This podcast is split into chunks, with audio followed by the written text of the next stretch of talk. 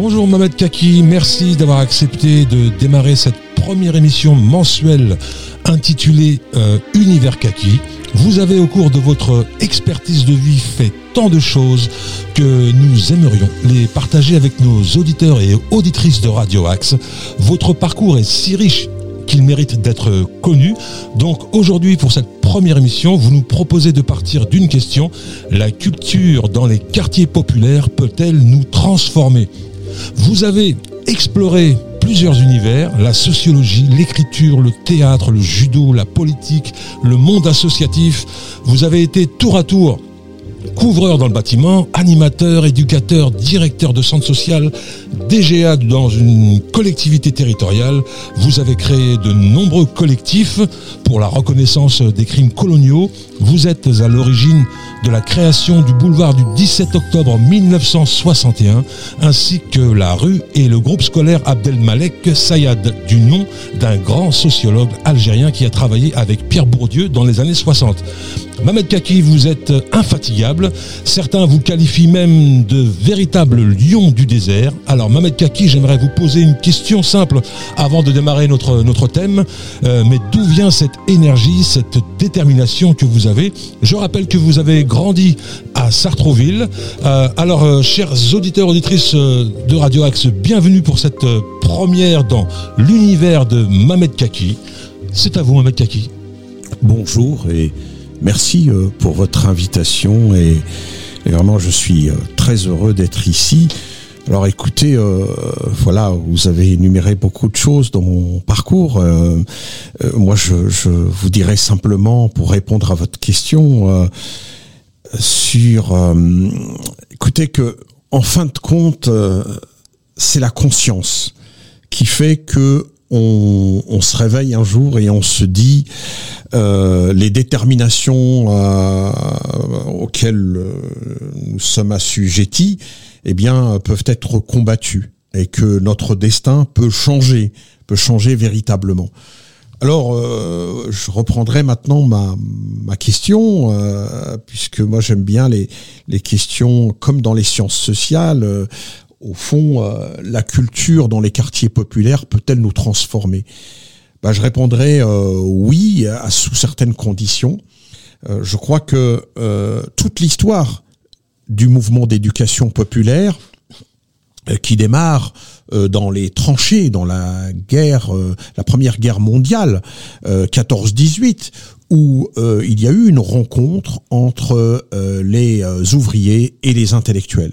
C'est à ce moment-là qu'il y a une véritable prise de conscience et c'est à ce moment-là que euh, un grand projet en France a démarré, notamment avec euh, les maisons de la culture, euh, les MJC et tout un tas de d'organismes en France après la guerre qui ont qui ont démarré parce que cette rencontre entre les intellectuels et les ouvriers eh a été importante. Ils se sont dit, eh bien, après cette fraternité, après cette rencontre, cette belle rencontre qui est que euh, les intellectuels ont, perçu euh, la vie des ouvriers qui était difficile, euh, par exemple bah, cette soif de, de connaissance et de, savoir. En fait, les uns et les autres ont appris des uns et des autres.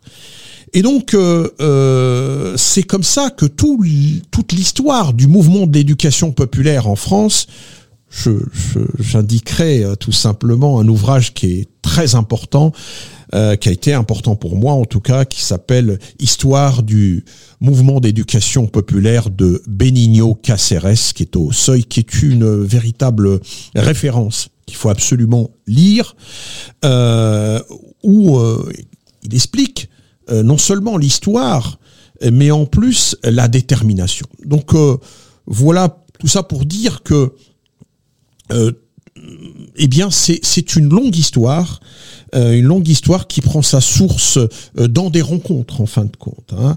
Ensuite, il y a eu 1945, le CNR, le, Conseil de la résistance et nationale, et qui a permis ensuite beaucoup de beaucoup de euh, d'avancées sociales et, toutes ces avancées sociales, toutes ces conquêtes sociales euh, ne sont pas tombées du ciel. Ce sont les ouvriers, ce sont les gens des catégories populaires, comme on dit aujourd'hui. Parce qu'en fait, aujourd'hui, on dit quartier populaire. Mais populaire, qu'est-ce que ça veut dire? En fait, ce qu'on appelle populaire aujourd'hui, bah, c'était les ouvriers d'avant qu'on ne qualifie plus aujourd'hui d'ouvriers parce que euh, pour certains ça fait ringard, euh, pour d'autres euh, voilà ça n'est pas bien. Alors donc il y a eu ce mot populaire en fait qui vient du mot peuple, etc. J'en prends acte, mais nous nous l'utilisons tous, mais en fait en réalité c'était pour éviter ce qu'on appelait avant bah, les, les, les, la classe ouvrière ou les prolétaires en fin de compte, hein, pour reprendre un terme encore plus plus ancien, et, euh, et la bourgeoisie en face. Hein. Euh, et donc, euh, pour revenir à cette question de l'importance du savoir, le savoir est une arme de pouvoir. C'est une arme de défense massive pour pour les gens modestes, parce que, eh bien, quand on apprend des choses, on est moins naïf et surtout, on arrive à mieux se défendre. Euh, voilà, toute l'histoire euh, de la classe ouvrière, ça a été d'apprendre d'apprendre des choses et, de euh, et de transformer les choses. Voilà. Alors moi, je peux vous dire, dans mon expérience personnelle, c'est que la lecture m'a transformé. Euh, un des premiers livres que j'ai lu, euh, et d'ailleurs euh, ici à Sartrouville, grâce à la bibliothèque La Marinière qu'on appelle, il y avait un, monsieur à l'époque qui s'appelait Pierre, qui est à la retraite aujourd'hui, qui était qui était, comment dire, oui, bibliothécaire tout simplement. Et pour faire très court, un jour je me baladais par là-bas, je rôdais autour de cette bibliothèque et euh, ce monsieur m'a ouvert la porte et euh, j'avais 16 ans et il m'a mis dans, dans, dans les mains un livre qui s'appelle Jamilia. Jamilia, c'est un roman euh, d'un auteur qui s'appelle Chingiz Aitmatov que je conseille à vos auditeurs qui existent encore euh, à la marinière mais ailleurs aussi euh, et qui a été préfacé d'un grand auteur aussi qui s'appelle Louis Aragon et qui l'a qualifié la plus belle histoire d'amour du monde. Et c'était un, d'une beauté euh, pas possible puisque ça raconte euh, l'histoire euh, de chevaux, l'histoire de chevauchés dans la Kirghizie. Hein, la Kirghizie, c'est une euh, contrée lointaine à l'époque dans euh, la, République euh, soviétique, donc ce qu'on appelait l'URSS à l'époque, qui est aujourd'hui une, une, république autonome. voilà, c'est proche du Kazakhstan, etc. Eh bien, on part dans ces univers-là, on voit des choses, on voit des images. Tout ça pour dire que la lecture permet des voyages formidables. La lecture permet d'augmenter euh, euh, euh, le, vocabulaire. Voilà, les mots font le monde, disait Noam Chomsky, un grand linguiste. Et c'est très important d'avoir les mots.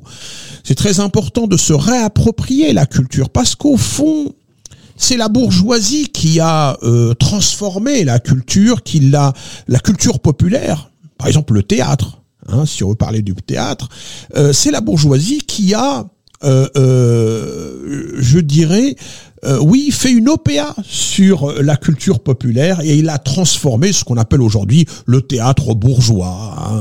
Hein. quand on, dit le théâtre bourgeois, bah, c'est un peu certains classiques, etc. Alors moi, je, ne regarde pas ça avec mépris. Au contraire, je, je dis qu'il faut s'approprier ces classiques, par exemple Molière, tout ça. C'est très important. Euh, euh, mais le théâtre contemporain, c'est aussi important. Donc tout ça pour dire que la culture euh, passe évidemment par plein de choses, par par euh, la lecture, bien sûr, c'est quelque chose de très important. Et aujourd'hui, la lecture, euh, euh, elle est accessible. Il y a beaucoup de, de bibliothèques qui sont ouvertes, qui sont possibles dans toutes les villes quasiment. Et moi, je, j'encourage la jeunesse à lire. Alors, comment j'ai fait moi pour lire? Moi qui n'étais pas un lecteur, eh bien, ça a été un véritable combat Et le premier combat, c'est d'abord un combat contre soi-même. Parce que discutions tout à l'heure en off sur euh, la question de c'est quoi un combat. Un combat, c'est pas seulement des adversaires en face. Le premier adversaire qu'on a, c'est nous-mêmes. C'est contre nous-mêmes. C'est-à-dire euh, le fait de, se lever le matin et de se fixer des objectifs, de se dire... Euh, or, il y a des choses difficiles dans la vie et pour revenir au quartier populaire, ben, c'est pas facile. Euh, parce que vous avez là aujourd'hui, j'ai apporté un livre euh, que vos auditeurs peuvent aussi euh, connaître parce que c'est important aujourd'hui de, continuer à, se battre pour lire. Il s'appelle les, les chômeurs de Marienthal. Alors c'est quoi les chômeurs de Marienthal? C'est une étude sociologique qui a été faite par un, un, monsieur qui s'appelle Paul Lazarfeld. Et euh, ça s'est fait dans les années 1930. Hein, c'est en 1930 précisément, donc juste après la fameuse crise euh, de 29. Et ça s'est fait en Autriche, dans une ville qui s'appelle Marienthal. Alors que s'est-il passé dans cette ville euh, Marienthal euh, en Autriche en 1930 Eh bien tout simplement, c'est qu'il y avait une usine la seule usine euh, de cette ville qui euh, faisait travailler tout le monde. Hein. Et euh, cette usine a fermé. Et du jour au lendemain, des, milliers et des milliers de, d'ouvriers se sont retrouvés au chômage, à ne rien faire, comme on dit. Hein. Eh bien, ces sociologues, hein, Paul Lazarfeld et son équipe, ont fait ce qu'on appelle une immersion euh, ethnographique, c'est-à-dire que ils ont suivi, hein, regardé comment les gens euh, fonctionnaient au quotidien, comment ils se sont transformés. Et ils se sont aperçus, notamment, juste une petite chose très courte, sur le qu'est-ce que ça veut dire le temps pour quelqu'un qui est au chômage? Eh bien, le temps euh, eh ben, se dilue. C'est-à-dire que au fond, euh, ça a une incidence sur le moral. Et le fait que euh, on se lève le matin, mais on ne sait pas pourquoi on se lève, parce qu'on n'a pas d'objectif d'aller travailler. Euh, et donc on s'aperçoit que le travail, c'est une identité de l'être humain. Le travail, c'est ce qui constitue. D'ailleurs, quand vous rencontrez quelqu'un, qu'est-ce qu'il vous dit? Qu'est-ce que vous faites dans la vie? Ben, C'est très difficile de dire je ne fais rien parce que c'est pas valorisant. Alors aux États-Unis, c'est encore pire parce que là-bas, ils vous disent euh, combien tu vaux. C'est pas qu'est-ce que tu fais, c'est combien tu vaux. C'est-à-dire que peu importe le travail que tu fais, euh, c'est euh, la paye. C'est en gros, bah, tu pèses combien quoi. si tu pèses rien, t'es mal barré. Et en France, on dit c'est tout, c'est un peu un côté un peu de prestige. Hein, c'est le diplôme évidemment quelqu'un qui est euh, ultra diplômé, on va dire oh là là, c'est la classe quoi, comme on dit. Euh, comme si ces valeurs humaines disparaissaient. Euh, je veux dire, on peut être diplômé et avoir beaucoup de savoir et être le roi des imbéciles. Avoir du, avoir de la, accumuler de l'instruction, ça veut rien dire c'est euh, euh, il y a aussi le savoir du cœur, le savoir de l'intelligence. Euh, c'est elle, est le produit d'interactions, de, rencontres, évidemment, de, de, de, qu'il faut lire. Hein, J'encourage tout le monde à lire, mais moi, ce qui a fait que je je pense que je me suis les moments où je me suis je me suis senti enrichi c'est les rencontres. C'est les diverses rencontres. C'est euh, ce bibliothécaire dont, je parlais tout à l'heure, où euh, effectivement, où je me suis confronté à moi-même. Il fallait que je lise alors que j'étais pas habitué à lire. Et comment j'ai fait justement pour revenir à ça? Eh bien, euh, j'ai commencé la lecture à voix haute, comme ça. Et la lecture à voix haute, justement, toute l'histoire du mouvement d'éducation populaire, elle était au centre. Parce que quand on lit à voix haute, eh bien, euh, ça prend du sens, on entend les sons, etc. On parlera peut-être tout à l'heure du théâtre, parce que c'est quelque chose d'éminemment important. Donc, pour revenir précisément à cette question, est-ce que la culture nous transforme? Oui, elle nous transforme. Elle, nous transforme. Alors, la culture, c'est un mot très très large. donc là, pour le moment, on s'en tient à la lecture, euh, à l'écriture aussi, parce que euh, l'écriture, euh, moi j'ai commencé à écrire tout simplement par par nécessité, c'est-à-dire j'ai tenu un journal. Un journal très simple, un cahier Clairefontaine, un stylo, et tous les jours, j'ai commencé à à raconter ce que j'avais fait dans la journée. Aujourd'hui, je suis allé à Euromarché, j'ai rencontré euh, euh Mustapha, euh, Paul, Pierre, et etc. nous avons discuté de ceci, de cela, et voilà, j'ai croisé une telle autre personne qui m'a énervé, une autre qui avait un très beau sourire, et ainsi de suite. J'ai mangé ça, etc. C'est ce que l'on appelle en fait, sans le savoir, j'étais en train de faire de la description ethnographique, c'est-à-dire qui s'inspire de l'école de Chicago, l'école sociologique de Chicago. Ça, je l'ai su plus tard, euh, un peu comme Jourdain. Hein, mais au départ, j'écrivais par nécessité. Parce que j'avais rencontré un deuxième monsieur euh, à une époque où je passais un diplôme qui s'appelait le DEFA le diplôme d'état aux fonctions d'animation. Et évidemment, il fallait euh, savoir faire des notes de synthèse, toutes ces horreurs, des résumés, etc., etc., comme les concours, comme etc. À chaque fois, on est confronté à l'écrit. Et euh, bon, alors j'ai commencé un atelier d'écriture à l'époque. J'avais appris qu'il y avait un atelier d'écriture, donc je suis allé.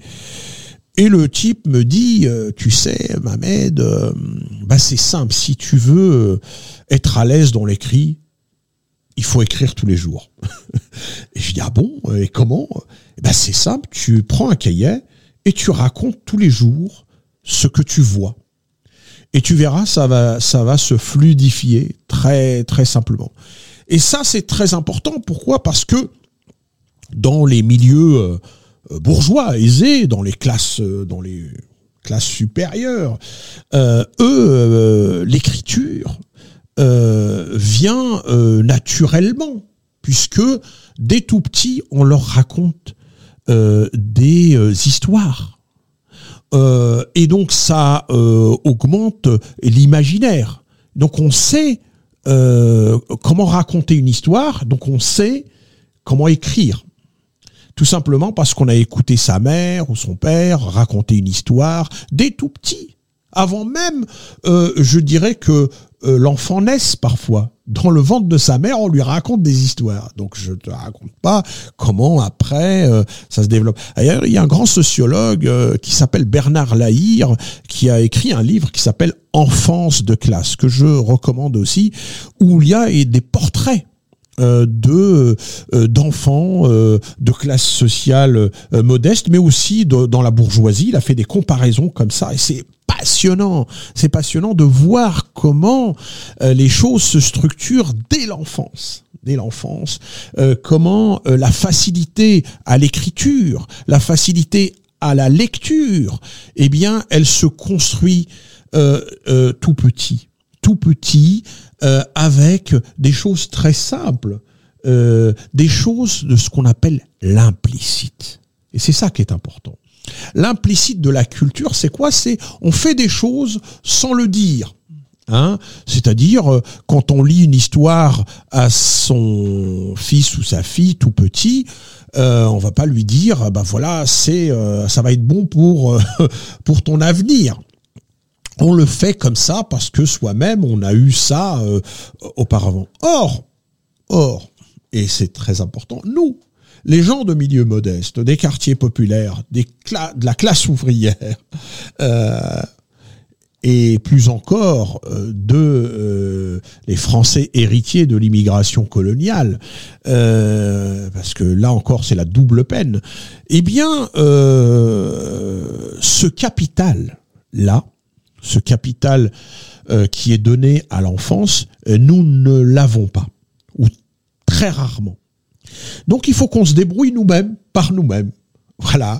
Alors, euh, euh, donc c'est pour ça que souvent euh, il y a un déclic. Il y a un déclic par des rencontres, parce que souvent vous rencontrez des, copains, etc. Et vous disent ah ben non moi j'aime pas lire, etc.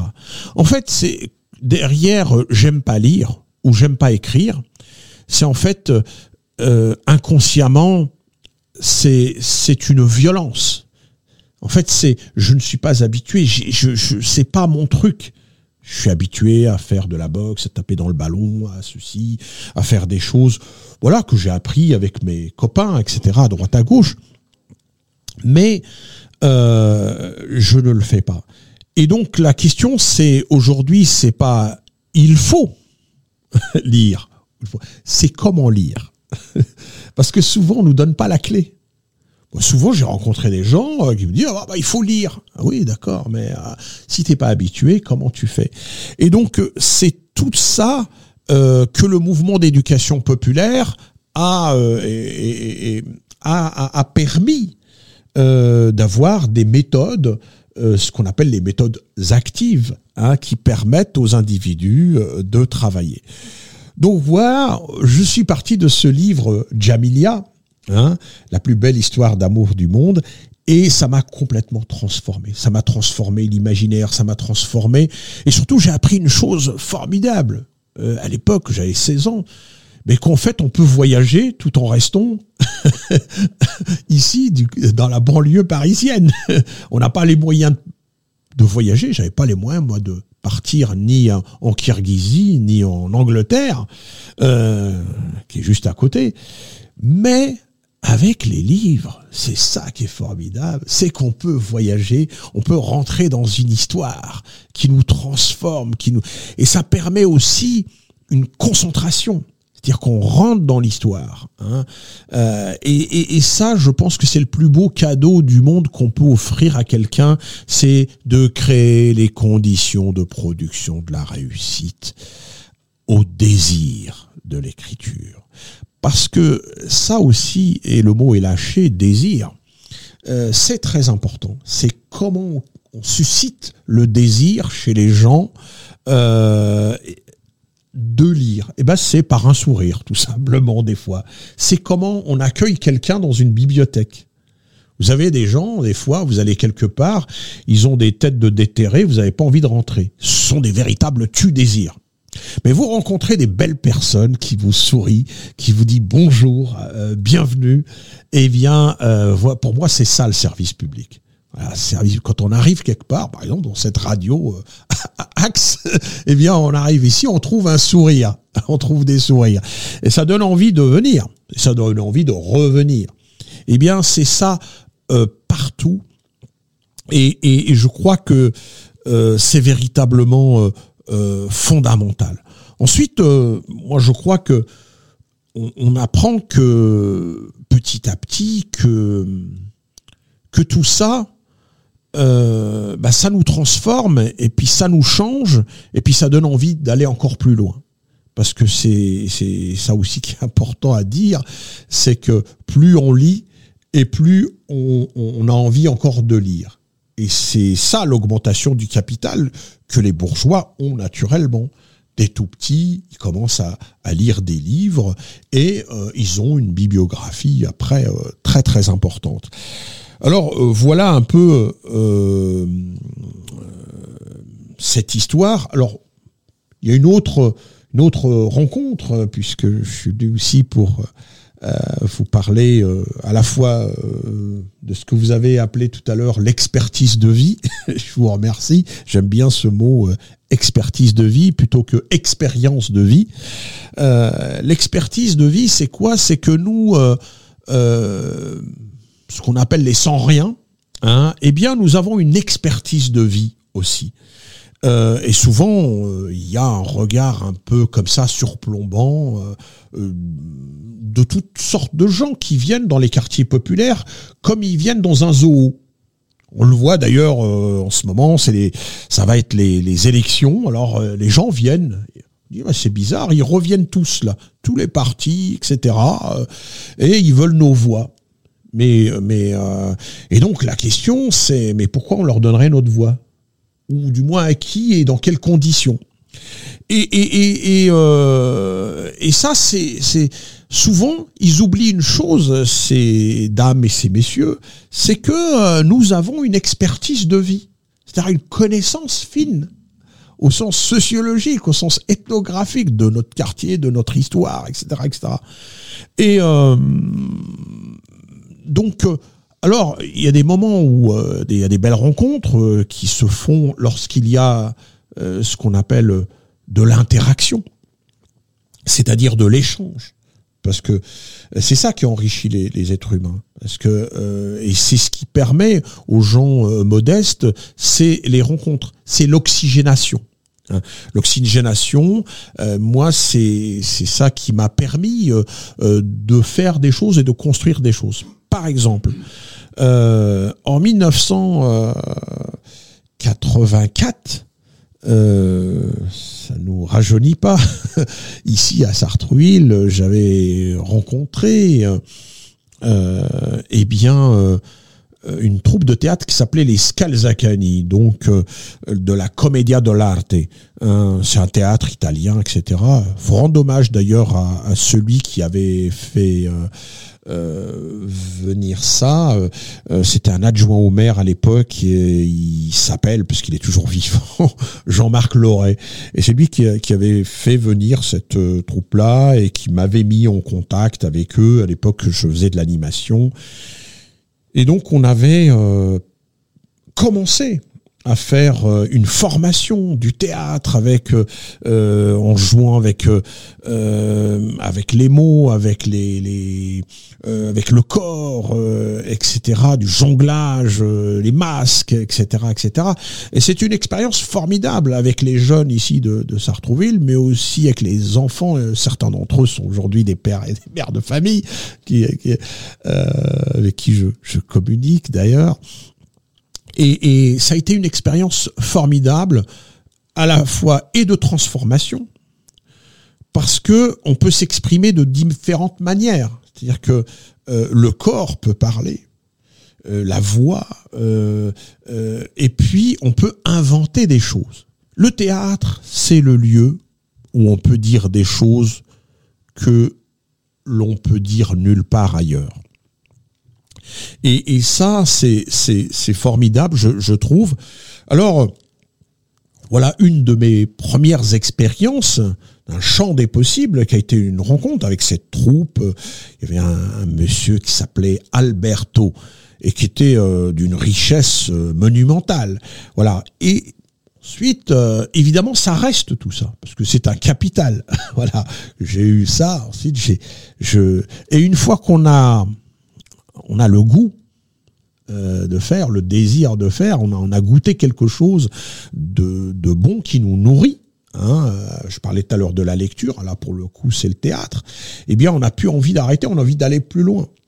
Et donc euh, c'est pour ça que dernièrement, l'année dernière par exemple, alors évidemment j'ai jamais arrêté le théâtre puisque j'ai continué à faire toutes sortes de théâtre, Tchékov, euh, euh, et puis du théâtre contemporain. Et euh, exceptionnellement, depuis deux ans, j'ai démarré un atelier d'écriture théâtrale et du coup, je me suis posé une question très simple, c'est est-ce que on est capable de faire les choses par nous-mêmes?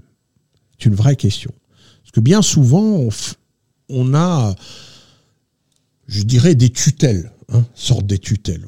On, donne toujours notre pouvoir aux autres. Hein, je parlais tout à l'heure de la politique, alors euh, voilà, il y a des gens qui viennent ils veulent que vous votiez pour eux, ils veulent vous représenter, euh, etc., sans aucune garantie pour nous que euh, il ou elle va réellement non seulement nous représenter, mais en plus va revenir nous voir, parce que bien souvent, une fois qu'ils sont élus, on les revoit plus. Alors c'est un vrai problème, c'est un vrai souci. Et, là, c'est pareil dans le domaine de la culture, c'est pareil dans le domaine de l'écriture. Donc j'ai, pour faire court, j'ai écrit une pièce de théâtre depuis deux années où je me suis battu contre moi-même. C'est-à-dire tous les jours, je me suis astreint à euh, 4 euh, heures, 5 heures d'écriture par jour. C'est-à-dire où je recommence euh, inlassablement, feuille par feuille, je raye, je recommence. Parce que écrire, c'est réécrire. Faut jamais oublier. On fait jamais quelque chose du premier jet. Il faut d'abord, euh, évidemment, lancer quelque chose, mais et donc euh, j'ai au mois de juin 2021, euh, j'ai euh, clôturé une pièce qui s'appelle 17 octobre 1961, je me souviens. Alors, elle a été bien accueillie par, les professionnels, en tout cas ceux qui m'ont suivi. Et ensuite, ça suffit pas. Il faut, il fallait pouvoir la jouer, être accueilli quelque part. Et là, c'est une autre pierre de manche, c'est euh, une autre détermination qu'il faut trouver, un autre souffle, une autre énergie. et euh, finalement, c'est ça que je pense qui est important de dire à, à nos auditeurs, que euh, il faut rester déterminé lorsqu'on a une idée, lorsqu'on a un projet, lorsqu'on a un rêve, ne jamais lâcher l'affaire, jamais, jamais, parce que euh, c'est comme le sport, c'est comme euh, plein de choses. Euh, c'est au début c'est dur, on a des, des courbatures et après c'est vachement bien.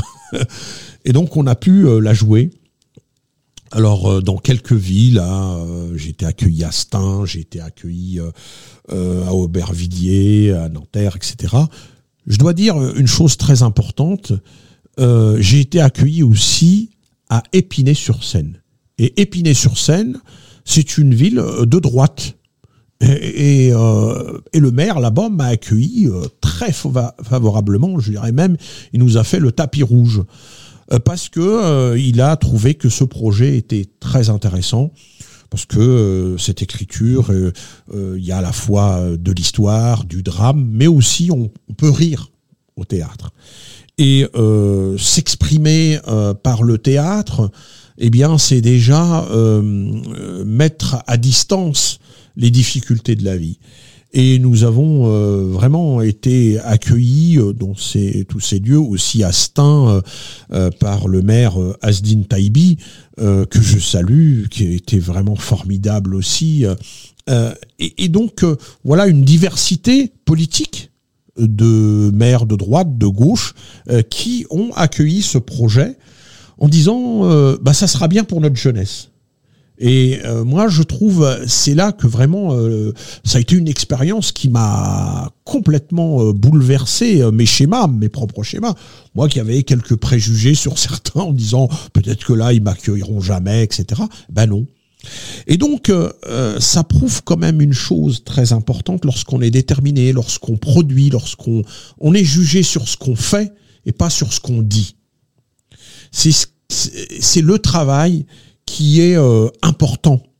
Et lorsque le travail devient l'intérêt général, alors oui, eh bien, je crois que il mérite d'être accueilli euh, partout. Et donc cette pièce, eh bien, 17 octobre 1961, je me souviens, euh, a accueilli un public euh, très important euh, euh, où il y avait des débats après après la pièce, des gens qui apportaient leurs témoignages de manière intergénérationnelle. Il y avait des, des, anciens, il y avait des jeunes, il y avait des enfants, etc. C'était incroyable comment en fait à travers une narration, une histoire, eh bien on peut raconter une histoire aux gens.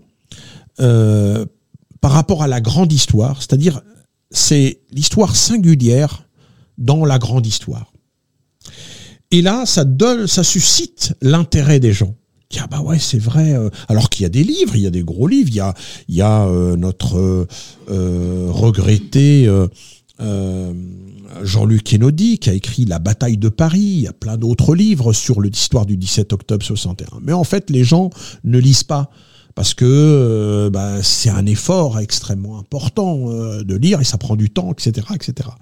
Mais ma grande joie à moi, ça a été euh, les gens qui, à la fin, viennent me voir et me disent, Monsieur Kaki, euh, vous savez, euh, eh ben, euh, moi, je m'intéressais pas à l'histoire à l'époque et tout.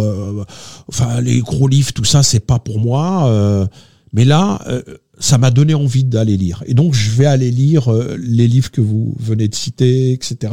Je veux aller plus loin. Je veux connaître, euh, euh, voilà, euh, l'histoire du 17 octobre 61. Mais là, je dis ça, mais ça peut être complètement autre chose. Je parlais tout à l'heure de notre projet de 2022. Eh bien voilà, je me dis, c'est gagné. C'est gagné lorsqu'on suscite le désir, l'envie de de lire, l'envie de faire des choses. C'est important. C'est ce que Freud appelle la pulsion de vie. Hein. Il y a la pulsion de mort et la pulsion de vie. Et moi, je véhicule la pulsion de vie parce que ça me, il n'y a rien de plus important que la vie. Hein, c'est, euh, euh, on est là, on respire et on fait des choses et on existe dans une ville, dans une région, dans quel que soit l'endroit. Et, et, et, il faut que ça, se soit entendu, qu'il existe des, euh, des énergies positives. Hein. Euh, et donc il suffit de, euh, de, donner les moyens aux gens pour qu'ils puissent se réaliser et, euh, s'émanciper. Et ça, pour moi, ça a été une, une, très très belle histoire et, tous ces témoignages des gens en larmes souvent qui, racontent l'histoire du 17 octobre, ça m'a vraiment vraiment nourri encouragé. Encouragé, je me suis dit, bah on va pas s'arrêter là. Et donc on arrive en 2022, n'est-ce pas? On est bien en 2022, euh, on est en février 2022. Euh, donc je me suis dit il faut continuer euh, cette pièce de théâtre et donc j'ai le plaisir de vous annoncer, cher monsieur, que chers auditeurs, auditrices, que je viens d'écrire une nouvelle pièce de théâtre qui s'appelle Révolution algérienne, je me souviens. Donc en fait, c'est euh, l'histoire de l'indépendance. Et c'est très important d'interroger le mot indépendance. Qu'est-ce que ça veut dire l'indépendance? Euh, Ça peut être euh, chacun a sa propre définition. Et donc c'est pour ça que c'est important de définir les mots. Hein. Tout à l'heure, je, citais Noam Chomsky qui disait les mots font le monde. C'est-à-dire que à chaque fois qu'on nomme quelque chose, il faut être précis et il faut savoir quelles sont les conséquences des mots qu'on emploie. Hein. Euh, et ça, pour moi, c'est vraiment euh, euh, très important parce que vous voyez, j'ai relevé une fois une dénomination. Par exemple, les journalistes, quand ils disent à propos des, gens qui euh, font la grève dans une usine ou dans un lieu ou les cheminots, je ne sais pas, ils disent il y a de la grogne. Moi, une fois, j'ai interpellé une, journaliste en disant non, madame. Et ceux qui grognent, ce sont les cochons. Là, vous avez affaire à des êtres humains. C'est pas des cochons. Ils ne grognent pas. Ils demandent l'amélioration de leurs conditions euh, de vie, de salaire, et donc, euh, ce sont des gens en lutte, en combat, euh, ils veulent améliorer leurs conditions de vie. Ils ne grognent pas. Voilà comment on peut disqualifier quelqu'un, un groupe, par des mots. Hein. Et donc, c'est pour ça qu'il faut être très attentif aux mots qu'on emploie. Et la lecture, pour revenir à la lecture, comment elle transforme les êtres humains, eh bien, elle, elle offre, euh, et notamment cette belle langue française, elle offre un panorama incroyable de mots, de vocabulaire, de choses, etc., qui nous nourrissent et qui peuvent, là-dedans, on peut faire son marché. Hein, euh, on peut euh, employer plein de mots mais surtout des mots qui grandissent, des mots qui euh, émancipent, des mots qui redonnent le sourire, des mots qui redonnent du désir, du désir de vivre, du désir de euh, d'exister. du désir de construire, du désir de faire des belles choses. Et, ça me semble vraiment important. Et c'est pour ça que une radio comme la vôtre est, très importante pour qu'on puisse y puiser, donner des expériences et des expertises de vie qui donnent aux jeunes euh, parce que vous savez, ce qui compte, c'est la jeunesse. C'est eux qui vont être la société de demain, et c'est euh, ils font leur vie comme ils l'entendent. Et mais si nous, euh, ceux qui ont une expertise de vie, on peut leur faire profiter de là où on est passé, eh ben c'est important. Donc cette nouvelle pièce que j'ai écrite interroge les, euh, la question du mot indépendance. Alors, c'est l'histoire entre un grand-père et une petite fille, euh, toujours, parce que moi j'aime bien l'intergénérationnel, euh, toujours. il faut interroger les grands-pères et les grands-mères, parce que ils sont précieux. Ils sont précieux et ils peuvent nous apprendre beaucoup. Et je dis euh, attention, euh, il faut prendre soin d'eux. Il ne faut pas les mépriser parce que certains ont fait des études, alors ils se prennent pour. Euh, non, non. Vous savez, on peut apprendre de quelqu'un qui n'a pas fait d'études. On peut apprendre de quelqu'un qui est analphabète, comme on dit. on peut apprendre parce que il a une expertise de vie, justement.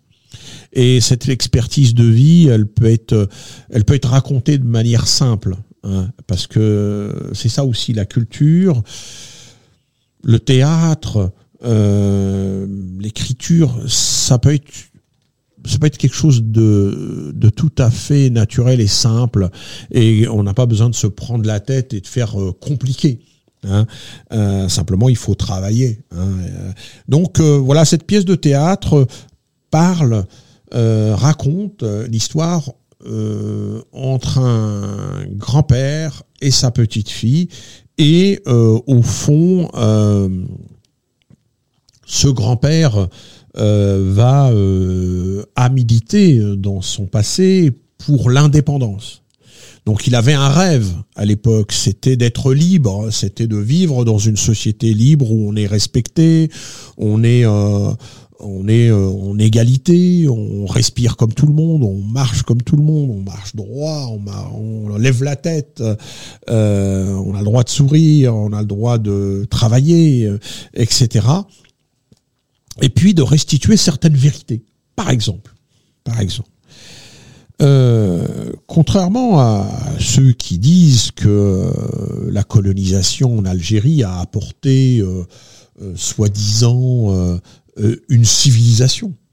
Quand on dit ça, par exemple, il y a des, hommes politiques, des femmes politiques qui disent ça euh, en ce moment, hein, avec une férocité incroyable, avec une violence incroyable. Eh bien, ils ont tout faux. Ils ont tout faux parce que euh, les historiens, justement, apporté tout le contraire. C'est faux. en 1830, en Algérie, il y avait des écoles. Il y avait des gens qui étaient scolarisés.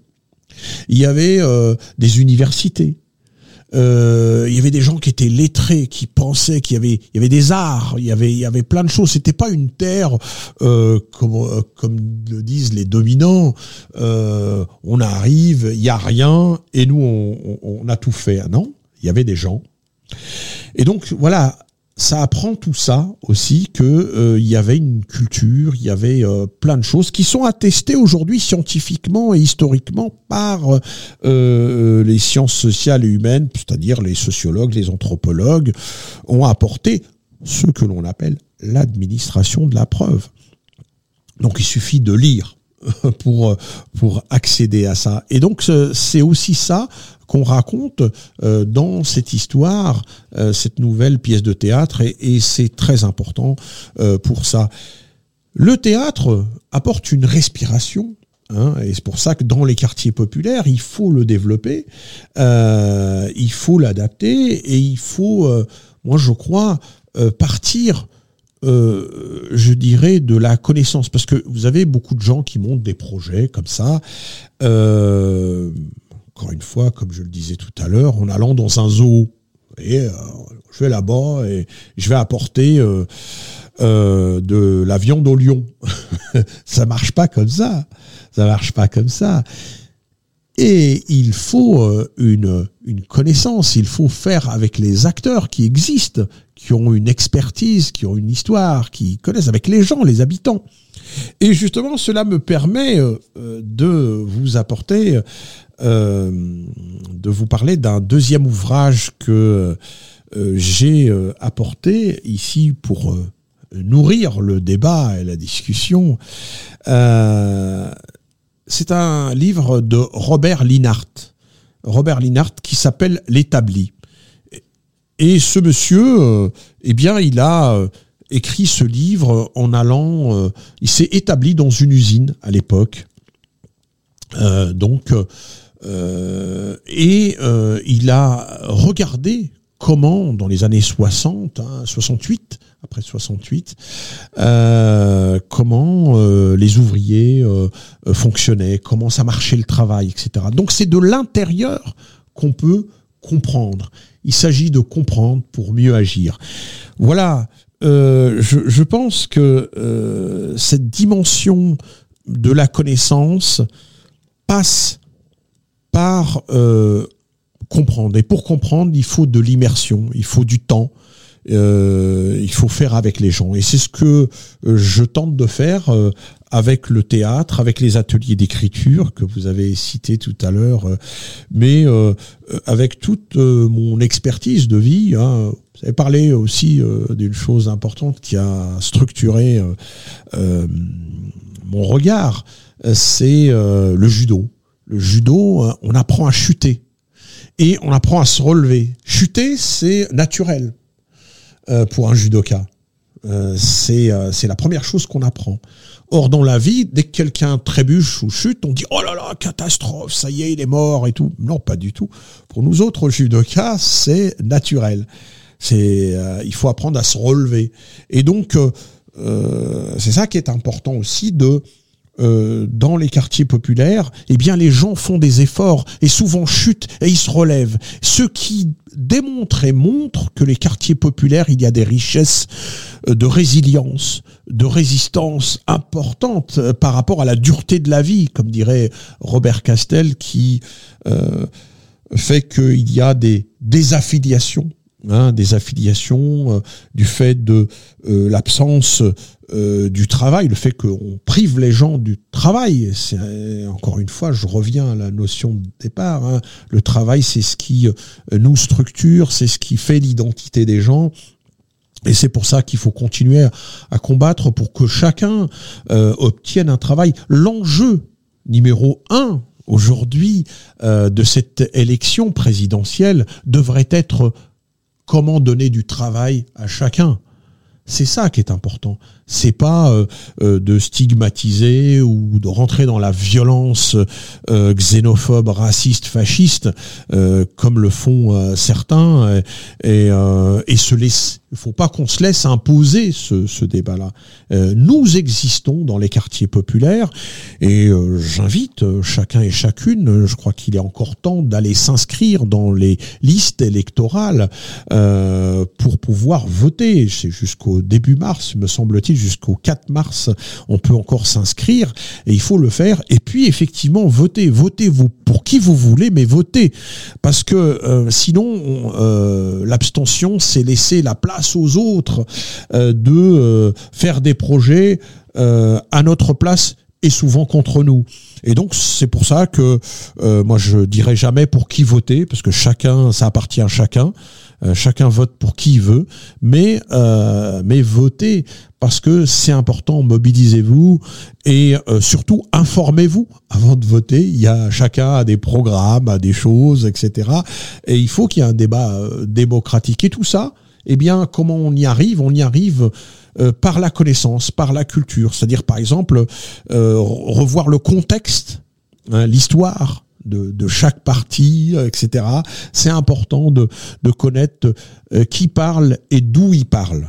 Voilà.